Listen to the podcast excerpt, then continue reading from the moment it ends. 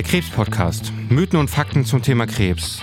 In unserer heutigen Podcast-Serie wollen wir Irrtümer aufklären und Expertenwissen teilen. In der Folge heute klären wir die fünf wichtigsten Fakten in der Therapie bei Erstdiagnose. Mein Name ist Robert Armbrust. Ja, lieber Professor Sehuli, ich äh, begrüße Sie ganz herzlich zu unserer nächsten Folge vom Krebs-Podcast zum Thema Eierstockkrebs. Wir haben uns heute einem Thema ähm, gewidmet, was eine ganz hohe Bedeutung hat, nämlich fünf Fakten und auch Missverständnisse im Rahmen der Erstdiagnose, wenn der Krebs also zum ersten Mal auftritt und diagnostiziert wird. Ähm, wir gehen die Schritt für Schritt durch und versuchen uns ähm, daran zu orientieren. Und als allererstes würde ich tatsächlich anfangen mit der Frage, wie oder wann wird der Krebs überhaupt erkannt? Der Eierstockkrebs, gibt es eine Vorsorgeuntersuchung? Wir alle kennen das Brustkrebs-Screening, die Mammographie. Bei Männern gibt es Darmkrebsvorsorge, bei Frauen auch.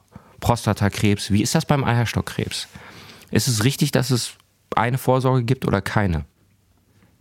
Keine Vorsorge, denn der Abstrich, den man sonst beim Frauenarzt oder der Frauenärztin macht, den Abstrich an der Gebärmutterhalsregion, hat an sich nichts mit dem Eierstock zu tun, der ja anatomisch, also örtlich völlig getrennt ist.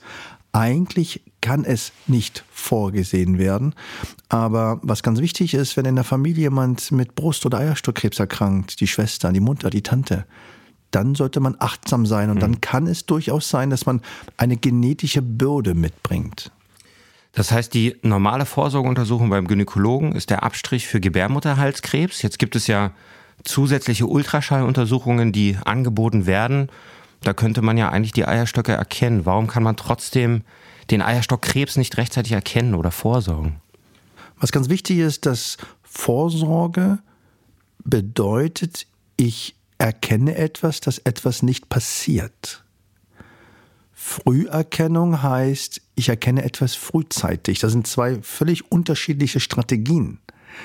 Und die Ultraschalluntersuchung kann durchaus eine Raumforderung im kleinen Becken, so nennt man das anatomisch, erkennen, bevor jemand zum Beispiel Symptome, also Beschwerden hat. Dennoch ist das keine Vorsorgeuntersuchung und die Empfehlung ist, dass wenn man Beschwerden hat, natürlich neben der gynäkologischen und Handuntersuchung die Ultraschalluntersuchung durchführt. Das heißt, es gibt keine Vorsorge, es gibt aber möglicherweise eine Art von Früherkennung und es gibt bestimmte Warnsignale oder bestimmte Konstellationen, die einen hellhörig werden lassen sollten, weswegen man vielleicht eher einen Arzt aufsuchen sollte.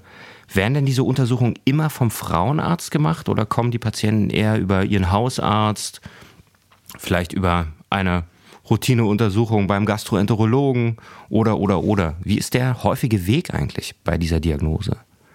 Da haben Sie einen ganz sensiblen Punkt angesprochen, dass viele Beschwerden, die man berichtet bekommt, eher unspezifisch sind. Drücken im Bauch, häufiger Harndrang, mal ein Ziehen, der Bauch wird etwas dicker. Und zwar über viele Wochen, über Monate, so dass viele unserer Patientinnen über den Urologen kommen oder über einen Magen-Darm-Spezialisten, wo man eben die Diagnose Eierstockkrebs nie ausgesprochen hat und erstmal ganz typische Krankheiten wie Darm, Unverträglichkeiten etc. beschreibt. Und deswegen ist unsere Appell, dass wenn eben die Beschwerden noch da sind, nach einigen Wochen und nicht weggehen, dass man durchaus man daran denkt. Dennoch ist es ganz wichtig, dass der Eierstockkrebs nicht so häufig ist. Also nur 14 Frauen pro 100.000 erkranken neu. Das heißt, die allermeisten Beschwerden, die man berichtet bekommt beim Hausarzt, sind natürlich nicht Eierstockkrebs, aber man muss dran denken. Das heißt, wie ist der Prozentsatz an Krebserkrankungen am Eierstock, die früh erkannt werden oder die spät erkannt werden? Leider ist der Eierstockkrebs einer der Erkrankungen, der sehr selten ganz frühzeitig erkannt wird. Und das hat vielleicht damit zu tun, dass der Eierstockkrebs im Gegensatz zum Darmkrebs nicht so wie eine Leiter funktioniert, also Stufe für Stufe, mhm. sondern es sehr gute wissenschaftliche Hinweise dafür gibt, dass der Tumor von der ersten Leiter Zelle zur vierten springt. Und deswegen gibt es keine eigentliche Früherkennungsmethode, so dass eben die klassischen Empfehlungen bisher nicht fruchten. Ja. Welchen ähm, Altersbereich betrifft das denn von Frauen, wo man auf diese Symptome, die Sie angesprochen haben, achten sollte und dann gegebenenfalls zum Frauenarzt gehen sollte rechtzeitig? Die Medizin ist ja eine Wissenschaft und versucht alles mit Zahlen und Maß zu beschreiben. Und natürlich der Großteil der Frauen, die an Eierstock, Eileiter oder Bauchfellkrebs erkranken, sind etwa 60, 61 oder 62 Jahre jung. Aber wir selbst haben schon junge Mädchen operiert im Alter von 11, 13, 15, 16 und haben natürlich auch Frauen behandelt, die schon 80, 90 oder älter sind. Also eigentlich die gesamte Lebensspanne. Die jüngste Patientin, an die Sie sich erinnern können, war wie alt? 15. 15. Also das heißt, es in, ähm, umfasst eigentlich einen sehr großen Altersbereich. Womit wir eigentlich auch schon bei dem nächsten Fakt waren. Sie haben gerade gesagt, wir haben schon junge Patienten operiert und therapiert. Jetzt ist es ja oft so, dass man, ähm, wenn man sich über die Therapie beim Eierstockkrebs informiert, ganz schnell auf die Operation trifft. Welchen Stellenwert hat denn die Operation in der Therapie und in welcher Reihenfolge kommt sie und stimmt es denn wirklich, dass es immer eine riesige Operation ist, die mehrere Stunden dauert und möglicherweise einen ganz großen Einfluss hat? Ich denke, jede Operation ist erstmal riesig und groß, weil sie in den Körper eindringt, man eigentlich hilflos ist, weil man etwas geschehen lassen muss mit sich. Und wie soll man in einer Situation, wo Angst, und Furcht einen dominiert, auch alles verstehen. Mhm. Aber aus der Sicht eines Chirurgen kann ich Ihnen sagen, tatsächlich, der Eierstockkrebs, Eileiter- und Bauchfellkrebs ist die Erkrankung, wo die Operation am kompliziertesten ist, am schwersten ist und am längsten dauert. Warum? Weil der Bauchraum eine der schwierigsten anatomischen Strukturen darstellt. Sie können sich vorstellen, einen Raum von etwa 1,2 Quadratmeter und da sind lebenswichtige Organe versteckt. Und zwar unsortiert. Die Leber, die Niere, die Blase, der Darm. Viele Nervenstrukturen, Gefäßstrukturen. Und der Eierstockkrebs ist ein Tumor, der sich in diesem 1,2 Quadratmeter Raum versteckt und zwar an jeder Stelle. Und das heißt, sie müssen alle anatomischen Strukturen präparieren, das Kranke vom gesunden Gewebe und versuchen nicht zu verletzen und trotzdem den Tumor zu entfernen. Und deswegen dauern diese Operationen vier, fünf und meine längste Operation war 16 Stunden bei einer Patientin und es ist unglaublich, was da passiert an ähm, Volumenveränderungen, an Temperaturverschiebungen und auch die Strukturen präparieren, die eben sehr, sehr lebensnotwendig sind und auch eindeutige Einflüsse auf die Lebensqualität der Patienten haben. Wenn die Operation so schwer und so groß ist, dann könnte man ja fragen, ist es, sage ich mal, den Aufwand wert? Was wäre denn, wenn man ihn nicht operieren würde? Oder was, welchen Stellenwert hat tatsächlich dieser große Aufwand, den Sie gerade beschreiben? 16 Stunden lange Operation hat ja einen großen Einfluss möglicherweise auf die Patientin. Ja, Ambrus, diese Frage stellt man sich wirklich auch selbst als Operateur und als Leiter einer Klinik, weil diese Operationen lange dauern, enorme Ressourcen mit sich ziehen, aber auch kompliziert sind, auch Komplikationen verursachen können. Aber der Eierstockkrebs ist die Erkrankung, wo die Operation den wichtigsten Prognosefaktor darstellt und ein Faktor, den man beeinflussen kann. Man kann das Tumorstadium nicht beeinflussen, man kann nicht das Alter beeinflussen, man kann nicht die Tumorbiologie beeinflussen, aber die Operation kann man beeinflussen und deswegen machen wir alles dafür, dass wir die 3, 4, 500 Tumorknoten alle entfernen. Und es ist der wichtigste Prognosefaktor. Und egal, okay. welche neue Therapien sich entwickeln werden, wird dies so bleiben. Erst die Operation und dann die Krebsbehandlung. Sehr guter Punkt. Die Operation ist ein ganz wichtiger Prognosefaktor. Das kann man als Fakt festhalten, auch wenn das bedeutet, dass sie lange dauert und man möglicherweise auch andere Organe als den Eierstock selber entfernen muss.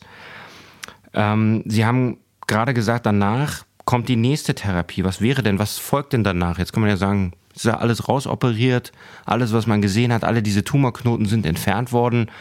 Warum ist trotzdem eine Nachfolgetherapie so wichtig? Erstmal ist das ganz wichtig, dass wenn man alle Tumorknoten entfernt, das ein wichtiger Faktor ist.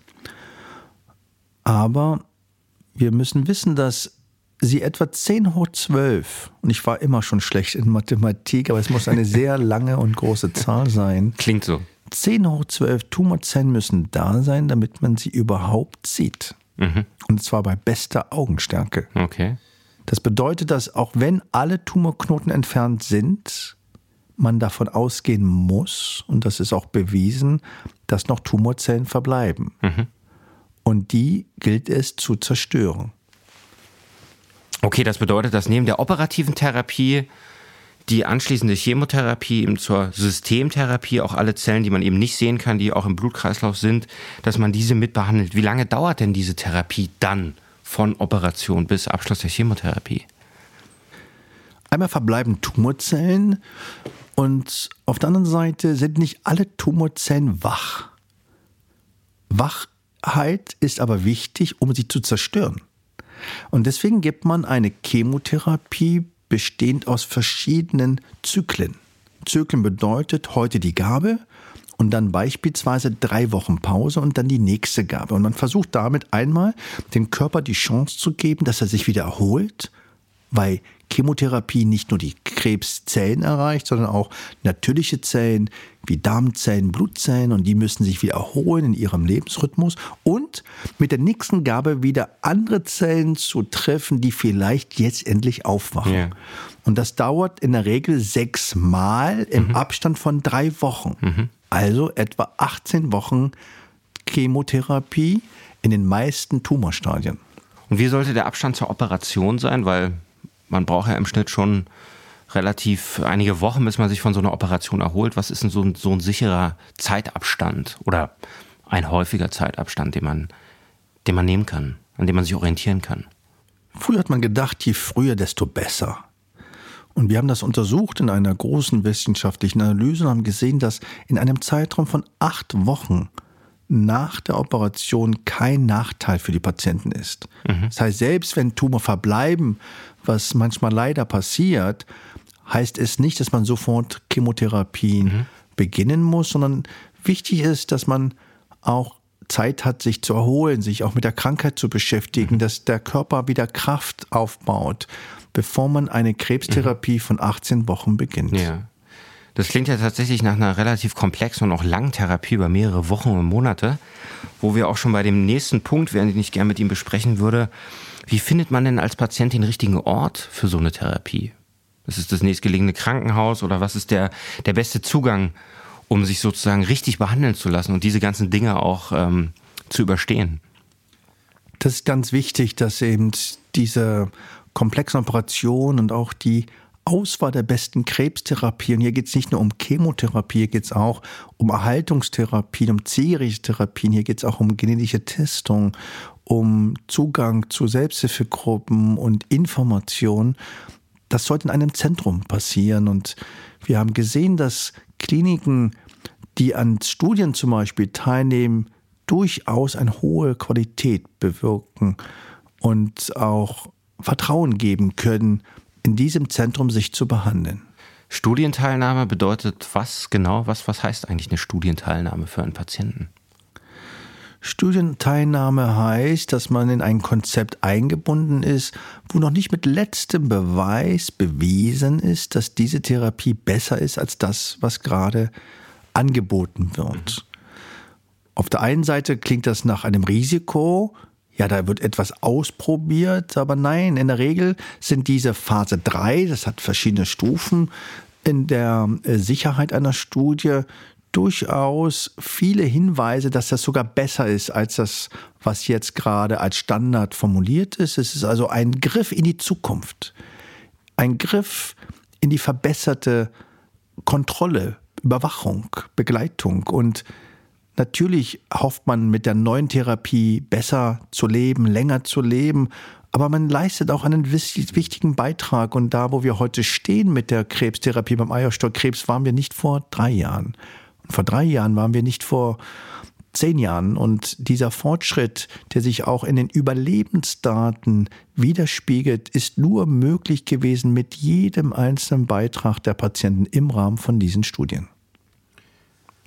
Das ist ein ganz wichtiger Punkt, glaube ich, ähm, mit den Studien und auch dem Zentrum. Jetzt ist es ja oft so, dass Patienten von ihrem niedergelassenen Arzt schon in eine Klinik überwiesen werden. Jetzt haben Sie gesagt, Studien können ein Qualitätsindikator einer Klinik sein. Das heißt, Sie würden empfehlen, dass ein Patient, eine Patientin, wenn sie an eine Klinik überwiesen wird, aktiv danach fragt, kann man das nachlesen oder gibt es Zertifikate? Das klingt ja erstmal ganz banal, aber wie finde ich das als Patient raus? Ob das so eine Klinik ist, die diesen Qualitätsindikator aufweist? Das ist wirklich schwer und ähm, man muss auch den Leuten vertrauen, aber auch ein Arzt muss erlauben, dass man hinterfragt und dass man auch Belege haben möchte, dass diese Klinik sich damit beschäftigt und man kann versuchen, über Selbsthilfegruppen, man kann über die Studiengruppen der in Deutschland, da gibt es eine Arbeitsgemeinschaft Gynäkologische Onkologie, die nennt sich AGO im Abkürzung oder die NOGO, ist eine Nordostdeutsche Gesellschaft für Gynäkologische Onkologie, informieren oder auch einfach mal schauen, ob die Klinik an Studien teilgenommen hat und auch veröffentlicht mhm. hat. Ob man das sieht, ob das sichtbar ist, diese Genau, Ergebnisse. weil das ist eine Haltung. Das mhm. ist auch ähm, ein Garant dafür, dass da Menschen sind, die sich ausbilden, weiterbilden und sich auch einer Überprüfung stellen, mhm. die keiner gerne macht. Und deswegen ist das ein guter Hinweis. Aber ich weiß, wie schwer das ist, wenn man in dieser Situation sich befindet und erstmal überwältigt ist und Angst hat, aber ja. deeskalieren, auch mal zurückgehen und fragen, wo würden Sie denn Ihre Angehörigen ja. behandeln lassen und könnte ich nicht noch jemanden fragen? Ja, das geht ja auch so ein bisschen in die Richtung Entschleunigung, den Prozess auch einfach trotz der Diagnose einfach etwas zu entschleunigen und Dinge nochmal neu zu hinterfragen. Da wäre ich auch schon bei meinem letzten Punkt, den ich mit Ihnen besprechen würde. Sie haben gesagt, Einfluss auf Überleben. Operation, Chemotherapie, der richtige Ort der Behandlung. Können wir denn beim Eierstockkrebs über Heilung reden? Oder gehen wir weiterhin davon aus, dass die Prognose eher schlecht ist? Ja, Heilung ist möglich. Und wir haben das auch gerade in einem wissenschaftlichen Projekt versucht zu analysieren, herauszukriegen, wer sind diese Frauen, die man heilen kann. Und das sind natürlich die Frauen, die jünger sind, das sind die Frauen, die weniger andere Krankheiten haben, also Begleiterkrankungen, das sind andere Frauen, die häufig sehr gut operiert worden mhm. sind und die eine sehr gute Krebstherapie bekommen haben. Aber ich kann Ihnen eins sagen, man kann nichts ausschließen und jede Frau hat eine Chance, lange und gut zu leben. Und diese Chance sollte man nicht verspielen. Und je früher man versucht, das Haus auf gutes Fundament zu bauen, desto höher die Chance, dass man die erste, die zweite, die dritte und die vierte Etage bauen kann. Ja. Sehr schön. Ich glaube, das ist ein schönes, schönes Ende. Beim letzten Mal habe ich Sie gefragt, wie Sie das schaffen, den ganzen Tag mit schlechten Nachrichten konfrontiert zu werden. Jetzt haben wir gerade erfahren, Sie operieren manchmal 16 Stunden oder OPs dauern sehr lange. Wie halten Sie denn die Spannung während diesen Operationen hoch, die Aufmerksamkeit? Wie schaffen Sie das, im Alltag damit umzugehen? Also was ganz wichtig ist, äh, erstmal, dass ich äh, nicht mehr 16 Stunden operieren muss. Und, und zwar deswegen nicht, weil ich ein gutes Team habe, denn eine Frau mit Eierstockkrebs zu behandeln ist keine Ich-AG-Aktion, sondern mhm. es ist immer eine Frage des Teams. Da gehört die OP-Schwester genauso wie die Teams aus der Klinik und aus den anderen Disziplinen, die dafür trainiert, ausgebildet sind.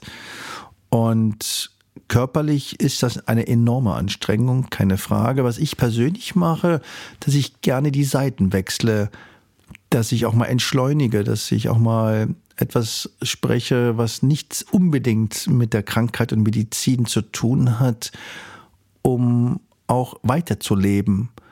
Und deswegen ist es aber auf jeden Fall gut, auch als Therapeut gesund zu bleiben, gesund zu leben. Aber in der Regel ist das so, dass jede Operation ein neues Abenteuer ist, immer anders ist und man einen so hohen Adrenalinschock hat, ähm, dass man keine Schmerzen führt und wirklich angespannt ist. Und ich weiß, dass äh, ich hunderte Mal operiert habe nach Diensten, wo ich kaum geschlafen habe und die Operation ohne Probleme, ohne Müdigkeit, ohne einen müden Gedanken vollzogen worden sind. Aber als die OP zu Ende war, ich fast zu Hause in einen Tiefschlaf und in ein Koma gefallen bin. Aber es ist körperlich, aber auch geistig eine enorme Herausforderung, weil nicht jede Operation auch leicht und auch immer einfach und hm. ohne Komplikationen vollzogen werden kann. Vielen Dank. In diesem Sinne hoffen wir, dass Sie heute gut nach Hause kommen. Danke für das Gespräch. Vielen Dank. Wir freuen uns auf die nächste Folge. Dort geht es um Mythen und Fakten zur Diagnostik und Therapie beim Wiederauftreten der Erkrankung. Weitere Informationen finden Sie auch in unseren Show Notes.